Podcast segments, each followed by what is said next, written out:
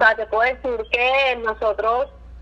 entrevistamos a más de 458 personas para poder ir indagando y profundizando en el tema de, de la educación. Y así nos dimos cuenta de lo que te estoy comentando, que el tema educativo es algo que, que si bien es cierto que el, el mayor peso en teoría está en el Estado de garantizarlo,